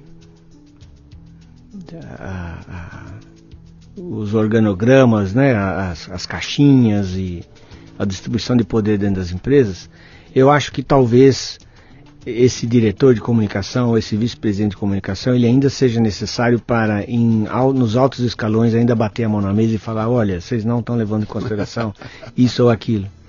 Ainda, ainda desbravar, ainda, ainda desbravar, desbravar. Não, tem que desbravar, porque uh, eu considero que nós estamos no começo de, um, de uma de uma uma nova fase da comunicação empresarial no Brasil. Nos Estados Unidos, por exemplo, onde o RP, né, o, o, o, o PR, PR, PR, né, é. o PR, ele é PR é relações públicas, relações públicas que, de uma maneira ampla, né, que, que, que inclui tudo. Sim. É uma, uma relação com todo mundo, né, que inclui publicidade, eh, comunicação interna, tudo é, uma, é um conceito muito mais desenvolvido do que nós temos aqui no Brasil. Eu não sei se por causa da maneira como o ensino de, da, da comunicação foi estruturado no Brasil, fatiando a comunicação em jornalismo, publicidade, relações públicas, rádio e TV e não sei o que, não sei o que, que foi uma tecni, tecnificação Sim. da comunicação, fez com que a gente passasse a pensar também em nicho, sabe? Sim. Nós temos que derrubar essas, essas barreiras e entender que comunicação é um todo. Uhum. E, e, e esse todo, ele não é visto pelas empresas hoje. A gente precisa vencer essa barreira, precisamos ter posição estratégica nas empresas e eu acho que a única maneira de conquistar é mostrar esse valor que a comunicação agrega à estratégia da empresa. Se eu provo, por quê? Por que, que, por que uma empresa vai investir em alguma coisa? Só se ela ganhar alguma coisa com isso. Não Sim. precisa ser necessariamente dinheiro, pode ser uma imagem melhor, pode ser um, um, uma estrutura melhor, pode ser alguma coisa assim. Então, para investir em comunicação dentro de uma nova forma, as empresas precisam ver valor nisso. E esse valor a gente só vai conseguir se a gente estiver sentado numa, numa altura de conversa onde as nossas interpretações, as nossas contribuições gerem valor para a empresa. Para fazer isso, a gente precisa se preparar. Esse, esse preparo que eu aprendi na Fiat é entender diversas outras coisas também. Por exemplo, a gente precisa saber articular nossas posições a gente precisa ter elementos de, de, de, de negociação dentro de uma. Tem que uma, falar a língua do bandido. A, a, língua do, nesse caso, a língua do amigo, né? Porque. Eu é, brincava lá, tem índio e tem mocinho, cara. É. Se eu não souber falar a língua do índio, só que quem que é índio e quem que é mocinho, né? Eu é. tenho que aprender a falar a língua dele, senão eu estou ferrado, cara. Eu vou chegar então, lá por exemplo, eu tenho feito trabalho com equipes, de, é, é, empresas, né? Eu, eu, atuo, eu, atuo, tanto num nível de empresa, o presidente me contrata para estruturar um trabalho de, uhum. de, lançamento de produto, ou mesmo de lançamento de uma nova empresa, ou um novo posicionamento, como também sou contratado para fazer as equipes de comunicação se articularem melhor para se posicionarem dentro das organizações. E tem acontecido uma coisa bacana. A gente faz todo um plano derivado da estratégia da empresa. E quando a gente apresenta para a direção esse plano, imediatamente a comunicação ganha um outro patamar dentro da, da, da empresa. Porque a gente mostra valor naquele trabalho. Porque tem uma, uma última fase do trabalho que os projetos todos viram projetos mesmo. As ideias, os insights que vão surgindo ao longo do, do desenvolvimento do trabalho, eles viram projetos, esses projetos se alinham debaixo de um calendário estratégico, então quando a gente apresenta isso para a chefia, eles dão uma olhada e falam assim, puxa, faz sentido isso tudo. Está uhum. casando aqui, aqui ali. Muito bom, vamos, vamos fazer isso, vamos, vamos adotar essa prática. E é algo que tem que ser conquistado. Ninguém vai dar a vice-presidência de comunicação para ninguém. Sim. Isso é, é, um trabalho que nós temos que conquistar. Para essa conquista, a gente tem que estar preparado, ter ideia de o que está acontecendo no nosso mundo, ter uma metodologia de trabalho que facilite essa, essa articulação dessas ideias e a gente tem que ter, usar uma expressão forte, que tem que ter culhão para enfrentar essa, essa barreira, porque é uma barreira ainda muito complicada. Eu tenho notado que está melhorando, tem, temos conseguido progressos muito interessantes nesse sentido. Existem muitas metodologias, existem muitas ferramentas novas que estão sendo usadas Existem até formas de medir indicadores que são interessantes para provar que o trabalho que a gente faz dá resultado, que não são indicadores autorreferenciais, são indicadores voltados para a própria estratégia da empresa. vou dar um exemplo aqui rapidinho. Na Iveco tínhamos uma questão de qualidade e a gente aplicou um programa de comunicação na área e o índice de qualidade melhorou. Uhum. Então é uma prova de que a comunicação ajuda Funciona, a funcionar. Sim. Então a gente tinha é, é, tem que encontrar esses indicadores para provar que a comunicação tem uma função essencial dentro da organização. É um trabalho. É, é uma, a única coisa que você pode usar para que é irresistível é resultado, né? É. Deu resultado, mostrou o resultado acontecendo, a coisa vai, vai funcionar ali. É. Meu caro, quem quiser conhecer o teu trabalho com um pouco mais de profundidade, quiser saber o que, que você anda fazendo, se dirige até onde? Bom, temos um site www.piquine.com.br. Uhum. É, ficamos lá em Belo Horizonte. Você é, tá nas redes sociais? Redes sociais, temos um, um, um, um Facebook e um Instagram da Piquine também, Piquine uhum. Comunicação. E estamos à disposição, basta bater um telefone lá, tem o um telefone nessas, nessas redes todas, é só tocar um, um fio lá pra gente ou mandar e-mail, piquine.com.br. Sim é, piquine.com.br é o meu e-mail. Sim. Piquine é P-I-Q-I-N-I. Sim, é, é, piquine de pequenininho mesmo? É piquine de biquíni com P, né? Biquíni com P. Exatamente. É, ótimo isso aqui. E, e basta bater um papo lá com a gente. A gente tem hoje uma abertura muito grande para atender empresas de todos os tamanhos e tem sido uma experiência bastante bacana, não só para nós, mas também para os nossos clientes. Meu caro, eu, como é que eu posso agradecer a você, cara? São, foram anos para a gente conseguir sentar aqui e conversar, né? E ah, eu dois, acho que... São dois bichos de comunicação, né? É. Falando, eu, eu, eu me... Como é que eu vou dizer você? Eu me eu me vejo refletido em muito do que você falou aí, porque a, as dificuldades eram as mesmas, o ambiente era muito parecido e a luta foi igual, sabe? Essa história de você ter culhão para frequentar, pô, uh, os altos escalões ali, ali tomar porrada e devolver a porrada, foi o que eu mais fiz durante a, a carreira todinha, né? E eu acho que isso faz parte da, da, da, construção, não só daquilo que a gente se tornou, né? Daquilo que a gente foi, mas é valorizar essa coisa de que a comunicação ela, ela é um atributo que ele hoje ele tem que ser usado profissionalmente e acho que nunca tanto quanto hoje em dia, exatamente por essas coisas novas que andaram surgindo aqui, né? E, e, você ter capacidade de usar isso aí de uma forma inteligente, cara, isso é um diferencial competitivo que explica muita gente arrebentando de fazer acontecer aí, empresas tendo muito sucesso, você olha para aquilo e fala, cara, mas a outra é muito melhor que ela, como é que essa aqui tem? Essa aqui tem a manha de usar esses atributos de comunicação de uma é. forma que que pouquíssima gente sabe usar, né? É, e, e hoje uh, existe muita literatura, uhum. existem metodologias diversas, a, a, que eu uso, ela não é a única, existem outras, existem maneiras de fazer indicador, existem muito, muitos profissionais especializados em alguns nichos de mercado que podem agregar valor a equipes de comunicação uhum. através de serviços muito essenciais. É, então, basta olhar. Nós temos hoje a, existem, a, eu considero, francamente, que a comunicação empresarial feita no Brasil é muito boa, uhum. muito boa. Eu tive a experiência de trabalhar com uma empresa multinacional que tem experiência tanto na Inglaterra, quanto na França, quanto na Sim. Itália, quanto na Alemanha, etc. E eu costumo dizer que nós temos uma visão de comunicação muito desenvolvida Basta que nós tenhamos agora a capacidade de estruturar melhor o nosso trabalho. Uhum. E esse é o que eu acho que é o caminho para que a gente possa um dia fazer com que nos tornemos estratégicos e não apenas táticos dentro das empresas. Eu acho que esse é o nosso grande desafio. Meu caro, valeu, visita, muito obrigado. Eu que agradeço a oportunidade e o mundo é assim, né? A vida é assim. A, a, às vezes os os planetas se alinham nos momentos que a gente menos espera. Aliás, 26 de dezembro, né? É. Plenas festas, a gente está aqui conversando. Grande abraço. Muito cara. obrigado a todos. Muito bem, termina aqui mais um Leadercast. A transcrição deste programa você encontra no leadercast.com.br. O Lidercast nasceu da minha obsessão pelos temas liderança e empreendedorismo. É em torno dele que eu construí minha carreira com mais de mil palestras, nas quais distribuo iscas intelectuais para provocar equipes e indivíduos, ampliar seus repertórios e sua capacidade de julgamento e tomada de decisão. Leve o fitness intelectual para sua empresa. Acesse lucianopires.com.br e conheça minhas palestras. Você ouviu o Leadercast com Luciano Pires.